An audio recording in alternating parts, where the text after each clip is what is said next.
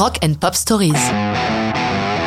Linkin Park, A Light That Never Comes, 2013. Plutôt inattendu, cette chanson est la bande originale d'un jeu vidéo en ligne créé par le groupe et intitulé LP Recharge. C'est aussi leur première collaboration avec le DJ américain Steve Aoki. Mike Shinoda nous explique leur travail sur A Light That Never Comes. Cette chanson s'est faite très naturellement. Avec Steve, on a commencé par échanger sur Twitter, puis par email, nous renvoyant l'un à l'autre la musique avec les apports que chacun y apportait. On a bossé durant six mois. On n'était pas constamment dessus, mais au fur et à mesure que les idées nous venaient, on échangeait. La musique n'est pas la seule part prise par Mike Shinoda sur cette chanson, car le leader de Linkin Park est diplômé des beaux-arts et certains personnages du jeu LP Recharge sont créés par ses pinceaux, ou plutôt par sa palette graphique.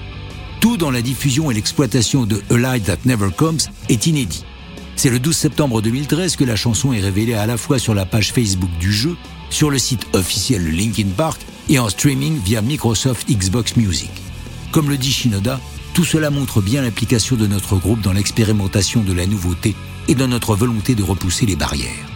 A Light That Never Comes a été joué pour la première fois sur scène en août 2013 lors de la prestation de Linkin Park au Summer Sonic Festival de Tokyo. La chanson figure aussi sur un album de remix, We Charge, publié le 29 octobre 2013. Shinoda nous explique. Tous ceux qui achetaient notre album précédent, Living Things, directement sur notre site ont reçu chaque mois un remix différent de A Light That Never Comes, durant les six mois suivant leur achat.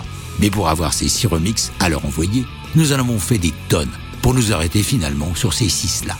Sans compter un remix par le célèbre Rick Rubin, qui normalement rechigne à travailler sur des titres qu'il n'a pas produits.